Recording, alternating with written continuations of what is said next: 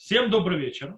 У нас глава Ницавим Ваелых. Причем эта наша недельная глава будет на две недели вперед. По причине того, что в следующем шаббат вот у нас Рошана и недельная глава не читается. Так что у нас два недели подряд Ницавим Ваелых. И э, по этой причине, кстати, я буду уроки на следующей неделе буду, не буду говорить о недельной главе. То, э, у нас Ницавим Ваелых. И у нас, э, скажем так, почти в самом начале главы Ваэлих говорится очень интересная вещь, о которой мы сегодня обсудим и глобально обсудим. Мы сегодня обсудим вообще такую тему. Что такое Тора? Что за Тору написал Муше и заповедал дать ее левитам? Что себя включает Тора? И также мы попробуем э, понять, что это за Тора такая, что она себя включает, что себя включает Тора, а также какую роль она играет и также мы еще зацепим некоторые другие аспекты. Итак, начнем. В нашей главе Баелев рассказывается о написании Тора. Сказано так, э, это 31 глава, 9 стих. «И написал Моше, то здесь же перевод «закон сей», то есть да, написано на иврите «Вейхтов Моше эдгатора газот». «Витна эла коганим бней леви венесиим э, венесиим эт арон брит ашем эль коль зефна Исраэль вахуле». То есть, да, и, гос, э, и написал Моше Тору эту и отдал священникам, сынам левитам, носящим ковчег завета Господня и всем старейшинам Израиля. Слово Тора э, повторяется раз за разом э, в, в окончательных э, главах э, книги Дворим. И, в принципе, нужно задаться вопросом, который я уже объявил, что себя включает эта Тора? По простому пониманию, э, очень тяжело сказать, что речь идет о пяти пятикнижьях, то есть о, о, о пяти хумашим. То есть, э, что Тора это явно не говорит о Хамиша Хумшей Тура.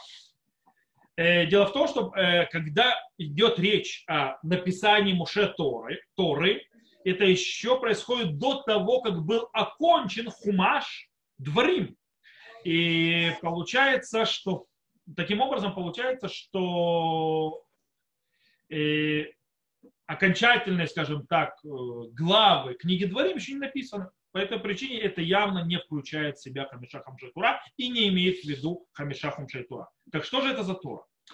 Э, есть, кстати, галактический разбор вокруг этого слова Тора, то есть, да, и, в принципе, она завязана с другой заповедью, которая появляется тоже в, нашей недельной главе, в наших недельных главах, это обязанность, э, то, что называется заповедь Агель, когда собирается весь народ э, в праздник Суккот на исходе седьмого э, года Шмиты, и царь Израиля читает эту Тору перед всем народом Израиля, мужчинами, женщинами, детям. Мецват Агель, в принципе, которая идет почти в следующем стихе. «И завещал им Муше, говоря, к концу семилетия в год отпущения, в праздник пущения Суккот, когда придет весь Израиль явиться пред лицо Господа Бога твоего на место, которое он сберет, читай Тору эту перед всем Израилем и слух, слух им. Я специально не перевожу слово, потому что здесь уже другой перевод идет.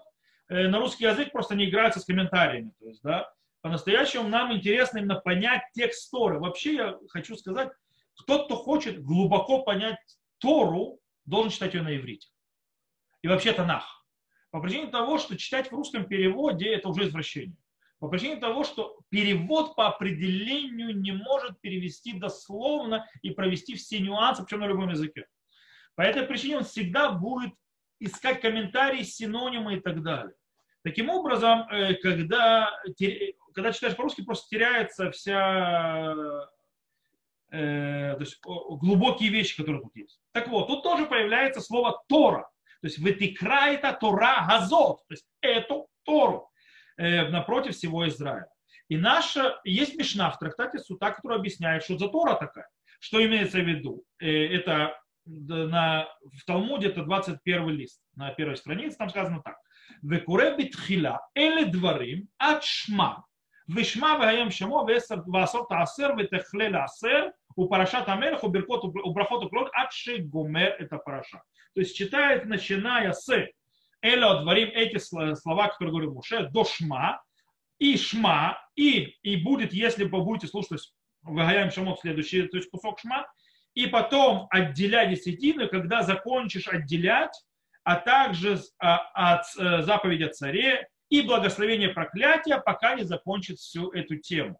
То есть что у нас получается, что слово, понятие Тора включает в себя, в принципе, книгу Дворим с перепрыжками. То есть, да, куски, куски книги Дворим, то это уже то, что читает царь, и это то, что является, есть это Тора.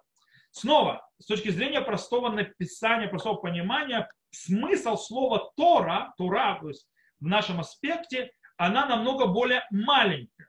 И, скорее всего, к чему она относится? Она относится то, что мы называем обычно, то есть мы, напомню, что э, книга Дворим это три речи Мошера Бейну, э, то, что мы сказали исторически, то есть, ну, то есть, ну, Муше, то есть, ну, первый, то есть его вступительный, скажем так, слово, потом огромный кусок называется Наума Мицвот, речь заповедей, и после этого, то есть то, что мы читаем сейчас, это заключительный аккорд называется Наума Брит, то есть э, сою, э, речь союза.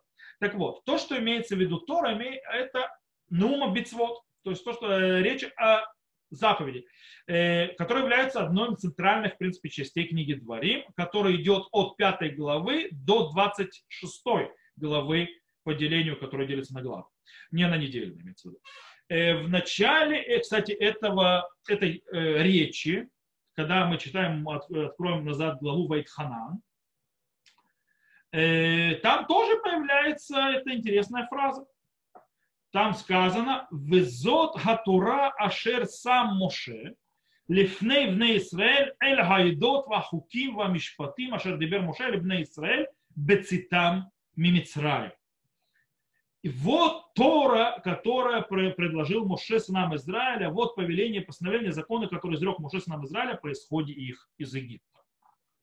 То есть здесь снова упоминается Тура. Что такое Тура?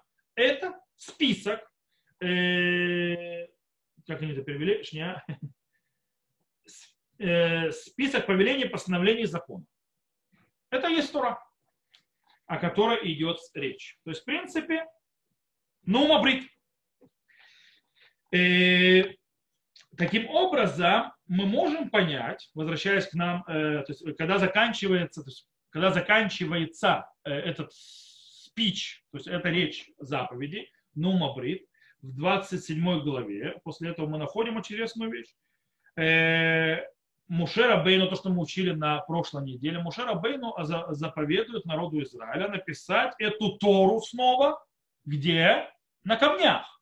То есть это мы читали, учили на прошлой неделе, э, в 27 главе. И и будет в тот день, когда перейдет через Иордан, землю, которую Господь твой, твой отдает тебе, когда поставь себе камни большой, большие, обмашь их известью, и напиши на них слова Торы этой на переходе твоем, дабы ты вступил в землю, которую Бог, и так далее, и так далее. Эту тему мы разокрывали на прошлой неделе, и там упомянули, что включает в себя эта Тора.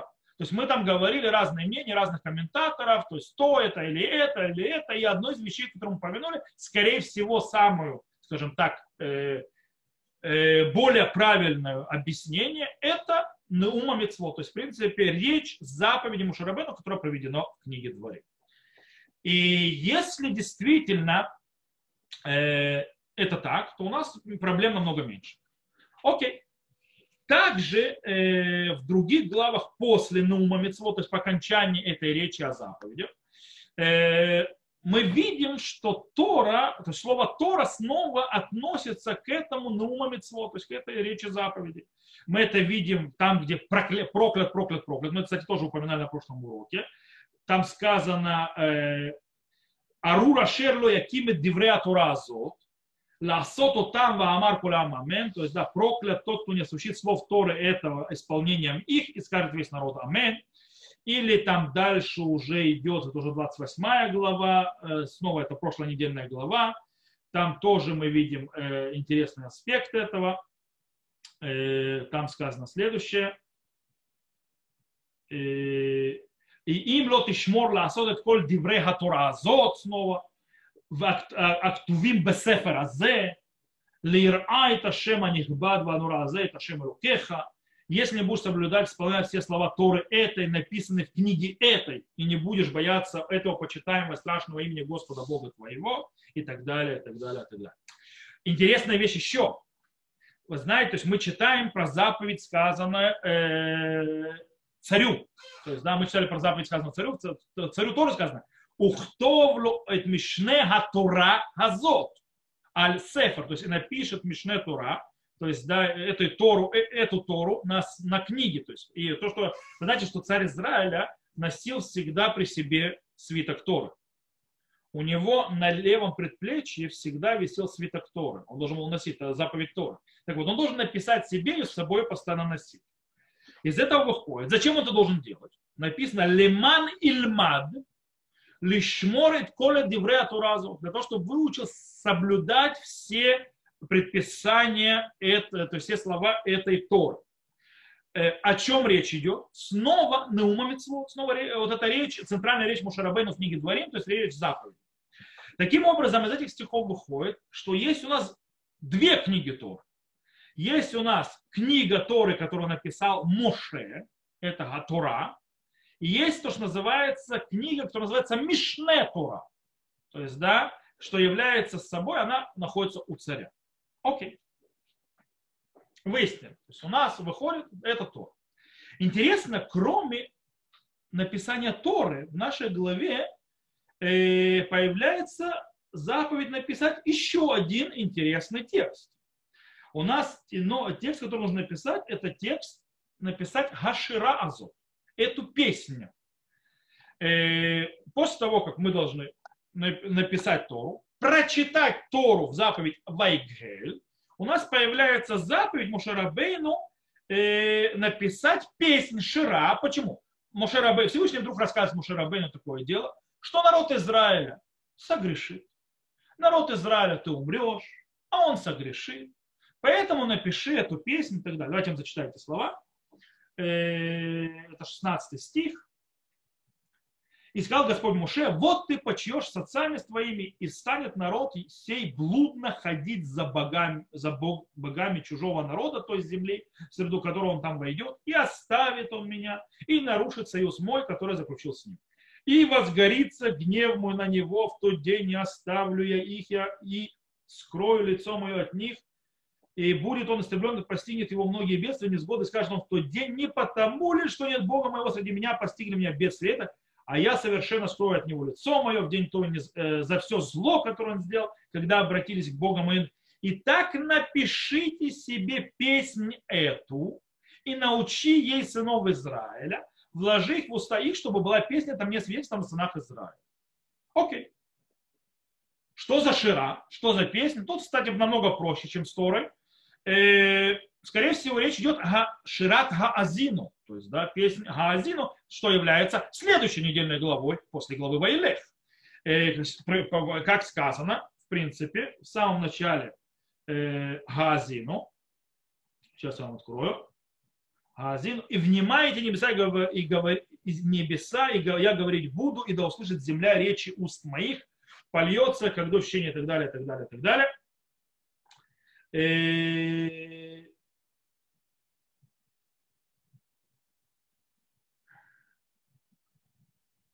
Шния, шния.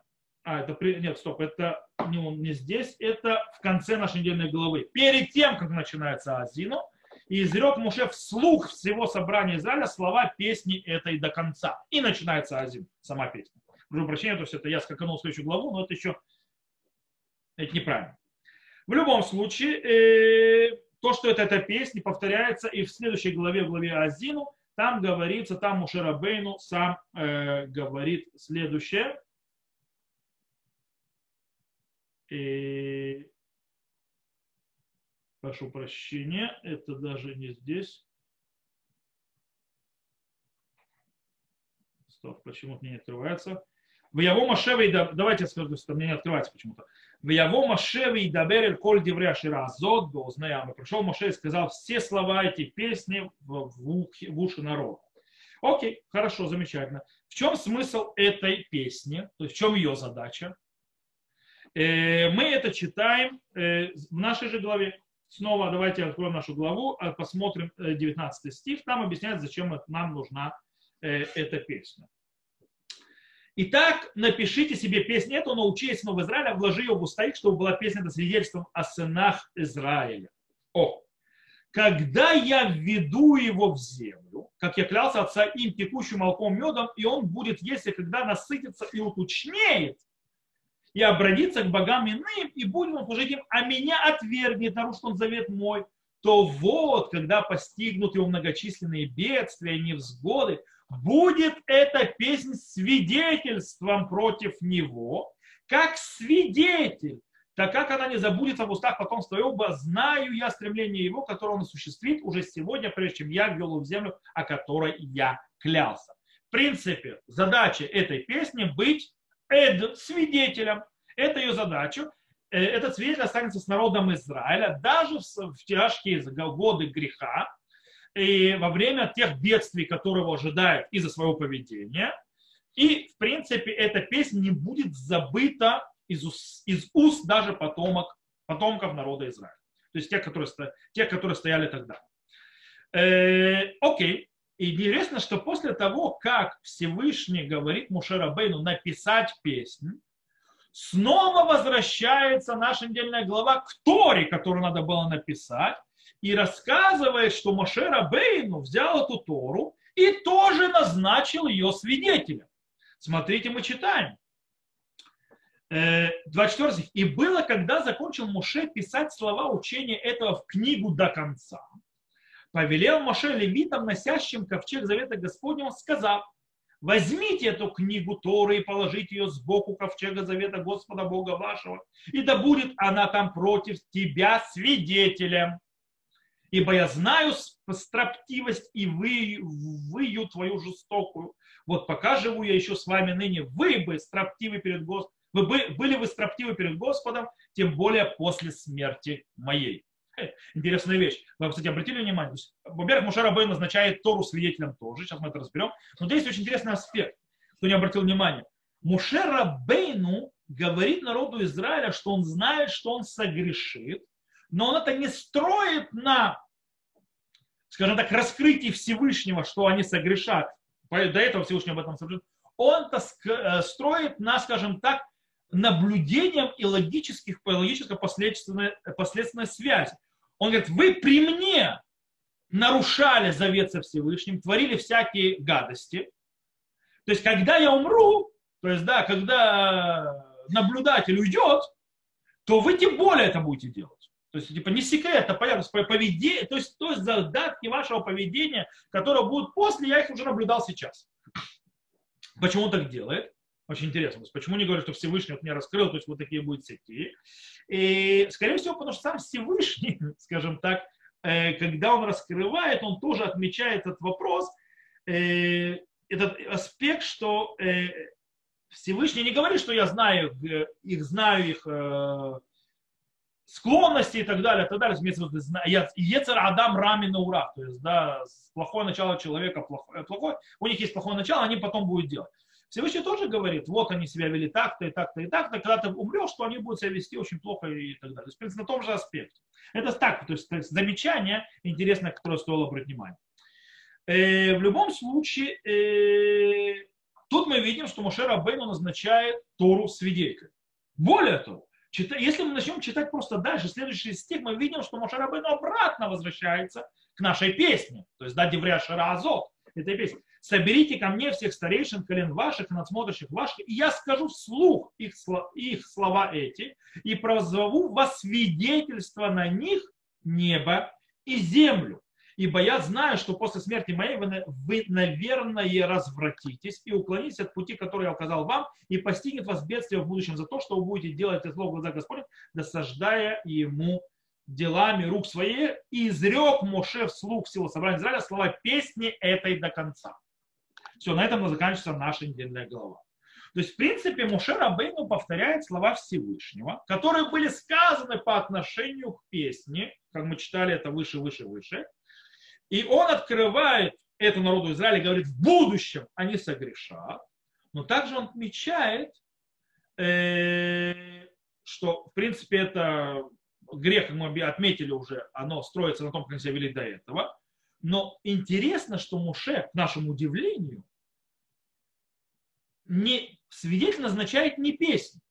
нету назначения песни в свидетеля. Когда Всевышний говорит ему, назначь эту песню свидетелем, то есть она будет свидетелем, Муше Рабейну не песню назначает свидетелем, он назначает книгу Торы, которую он написал.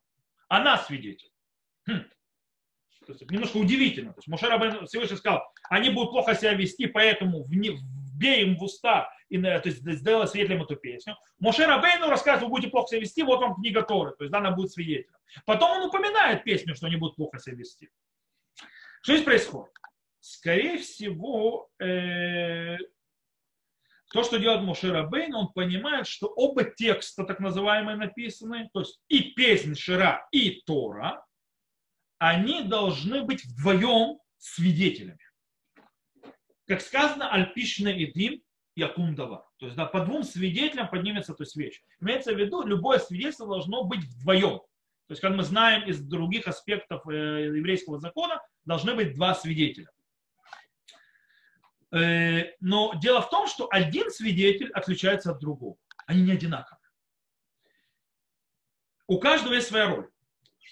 Тора, которая свидетель, она похожа, скажем так, на э, документ обязательств. Скажем так, договор или то, что называется хозе, штарет хайвуд на иврите называется. В принципе, документ, в котором есть описано обязательства, под которым подписывается народ Израиля и принимают на себя написанное в нем. Э, Тора будет свидетелем, скажем так, э, в судьбоносные э, часы народа Израиля и постоянно будет им напоминать о том, что нужно соблюдать заповеди и жить по Торе, если они хотят находиться в земле Израиля, находиться там, э, скажем так, в нормальном, спокойном состоянии. Э, и тогда то есть это будет обещано.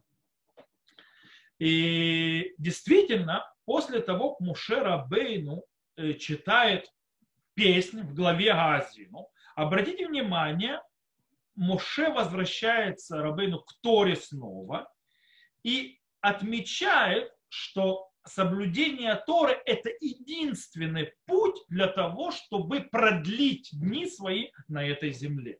Я вам сейчас главу глава Азину и прочитаю это. То есть в ее конце Моше Бейну говорит следующее. Он говорит, ויכל משה לדבר את כל הדברים האלו אל, אל כל ישראל, ויאמר אליהם שימו לבבכם לכל הדברים אשר אנוכי מעיד בכם היום, אשר תציבו אל בניכם לשמור לעשות כל הדברי התורה הזאת, כי לא דבר ריק הוא מכם, כי הוא חייכם, ודבר הזה תאריכו ימים על האדמה אשר אתם עוברים את הירדן שם לשם. И закончив, то есть говорить Моше эти слова, то есть всем Израиля, и сказал им, возложите на сердца ваши все слова, которые я свидетельствую перед вами сегодня, которые вы заповедуете вашим сыновьям соблюдать все слова этой Торы, э, ибо не говорил впустую он обо ибо жизнь это ваша, в словах этих продлите жи, э, дни ваши на земле, которую вы, в которую вы приходите, когда вы переходите Ярден, ее унаследовать. То есть, в принципе, вот этот вот штархов, то есть это, то, скажем так, документ обязательств, э, под, под подписывание на обязательства, это есть это Тора, которая была передана кому? Колену Леви. Колено Леви, оно ответственное, скажем так, за представительство в этом мире Всевышнего, храм, Тора и так далее. Колено Леви, это коины левиты, они представители Всевышнего, поэтому они те, кто сохраняют этот документ, подписан народом Израиля, об обязательствах по отношению ко Всевышнему. Э, и он кладется где? В святая святых храме, то есть там, где находится ковчег завета. Э, песнь Шира, в отличие от этого, у нее другая роль в свидетелях.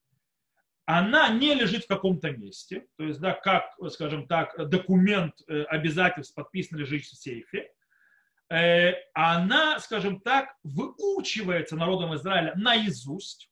Кстати, как написано, то есть «весима бафигем», то есть да, и вложу их в уста. Дело в том, что вы знаете сами, мы в советской школе это учили, стихи. Э, песнь намного проще выучить. У песни есть ритм, у нее есть э, размер и так далее. Она лучше в голову входит, стихи лучше запоминаются, чем проза.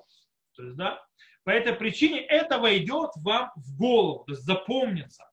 Э, и тогда, в один день, когда, скажем так, э, когда вы будете грешить, отойдете от Бога и так далее, вот эта песня, которую вы заучили, которая была вложена вам Всевышним, она прорвется в ваше подсознание. Она прорвется в ваше сознание и, наконец-то, напомнит вам изнутри, что ваше положение, то есть все, что вас достигло, все, что с вами происходит, это из-за того, что вы нарушили заповеди Бога. То есть вам Бог об этом говорил. Вот в этой песне это написано. То есть у вас должно это сработать. Как, давайте я вам зачитаю, то есть это написано у нас, э, этот, э, то, что произойдет.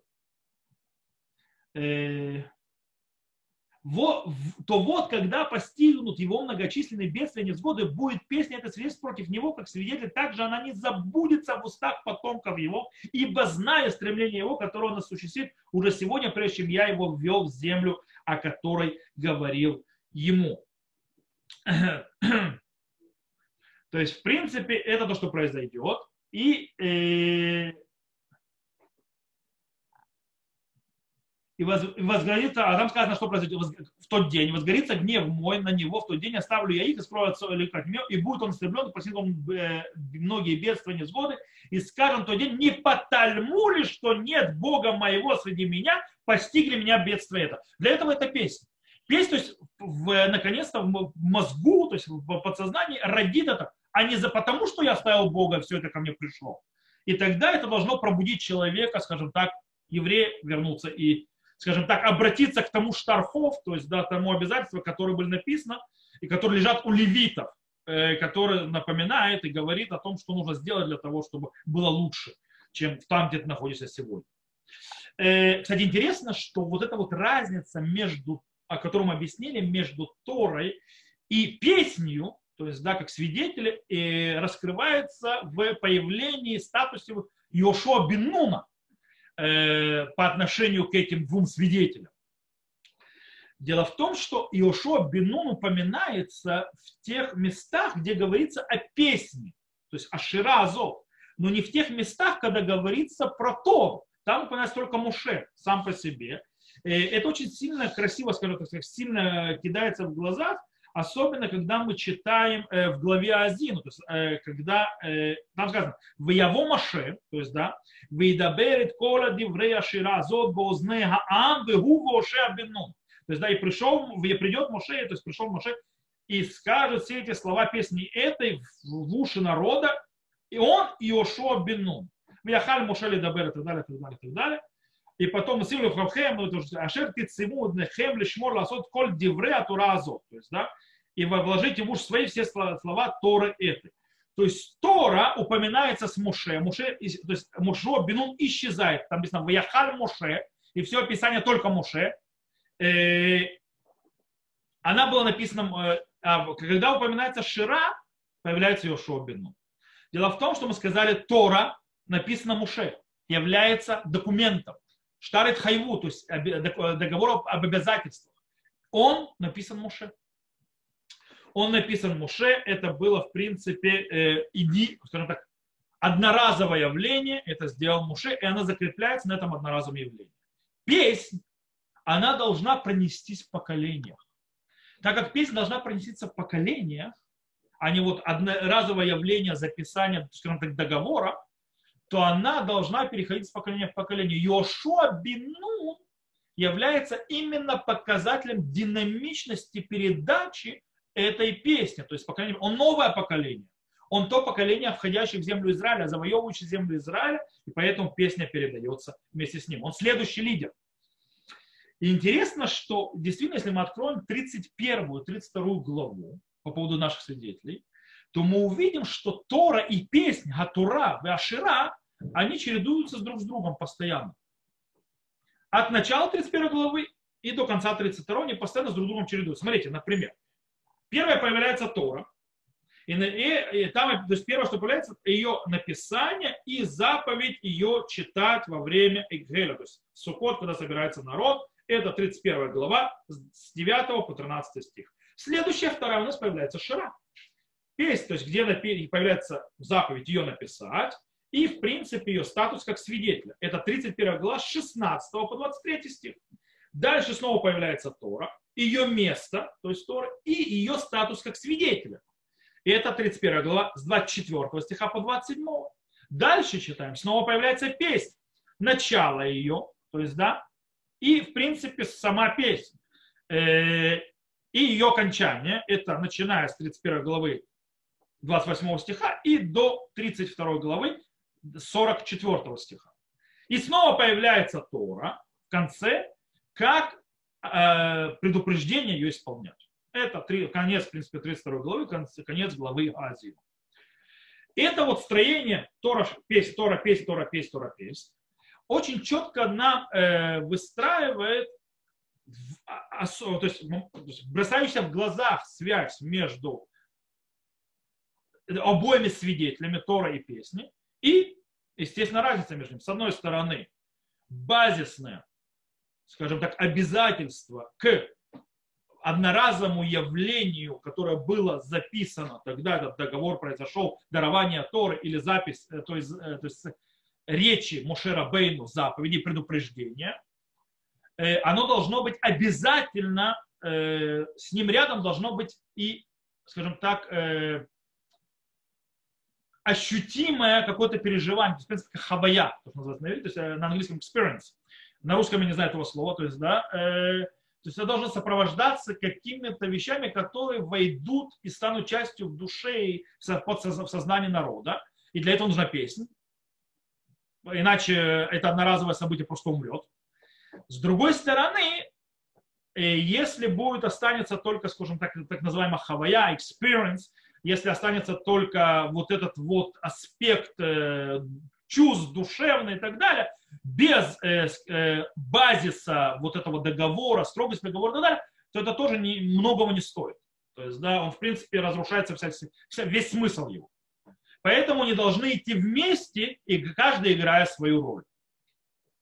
С одной стороны Тора, с другой стороны песнь, два свидетеля, играющие свою роль, играющие свое э, влияние. Это действительно то, что может быть э, проявляется в сказанном у пророка Ишаяу, где сказано «Рухи ашер алеха, у э, двори ашер сам тебе фиха». То есть дух мой, который на тебе, и слова, которые я вложил в, в уста тебе. То есть два этих аспекта. «Э, Ло я мушу мипиха умипи зареха, умипи зера зареха амарашем миатава адулам. То есть, да, и не уйдут от, из уст твоих и уст твоего семени, и из уст семени семени твоего, сказал Всевышний с этого момента и навеки. То есть две вещи, и Тора, и песня. Окей.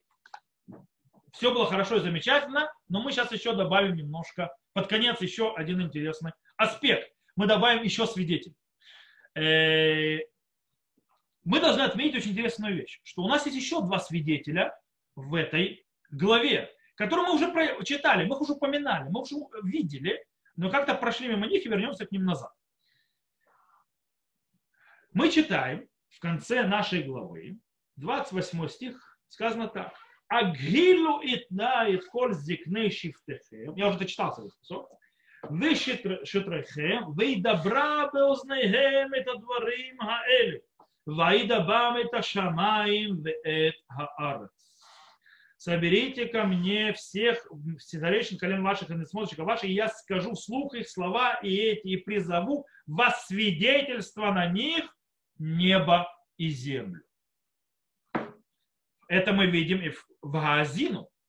Газину ашамаем видабра. Витишма хаарец им рейфи. То есть, да, и внемлите небеса, ибо говорить буду, и услышит земля изречения э, уст моих. То есть, да, сказано земля и небо, свидетели. И это не первый раз, кстати, земля и небо э, э, используются в качестве свидетелей и Мушарабейну, что Мушарабейну призывает свидетелей. Мы уже видим, что в самом начале, точнее, в самом окончании первого речи Мушарабейну, еще до речи о заповеди, точнее, в главе Вайтхана, они уже призывались, а их уже вспоминали, до 4 глава, 25 стих. Читаем, когда же родятся у тебя сыны, сыны у сынов твоих, и долго прожив на земле, вы развратитесь и сделаете изваяние какого-либо образа и сделаете зло пред очами Господа Бога твоего, досаждая ему, кстати, уже там упоминается, что народ Израиля согрешит, то призываю свидетелей вам сегодня небо и землю, что совершенно сгинете вы скоро земли, с которой переходит через Ярден до наследования ее, не пробудете много времени на ней, а непременно будете истреблены. И, э, это, как говорится, даже во главе Вайтханан, скажем так, э, они являются свидетелями скажем так, ожидаемой реакции Всевышнего на нехорошее ожидаемое поведение народа Израиля. Э, они будут свидетельства, и вместе с, то есть и по, по, по подобно этому мы то же самое видим, что в конце, кстати, главе Ницавим, то, что мы читаем на этой неделе, мы тоже встречаем э, снова их, сейчас я вам э, прочитаю это,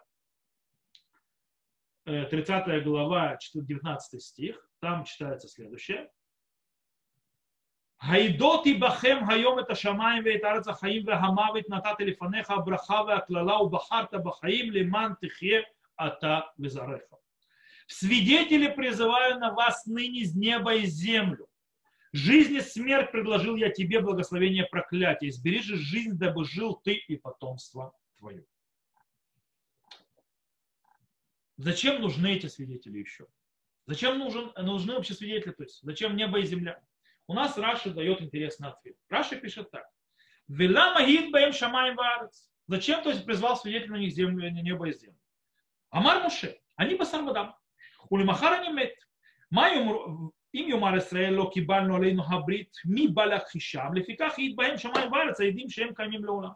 То есть Моше Рабейну говорит, я умру завтра, и как они могут сказать, а кто сказал, что мы вообще принимали эти заповеди? То есть, да, кто сказал, что вообще нам что-то говорили, ничего не зная, не было, не знал. Мушера Бейну больше нет сказать, что это что не принимали, и что было все это. Поэтому я призываю свидетелей неба, свидетелей неба и землю.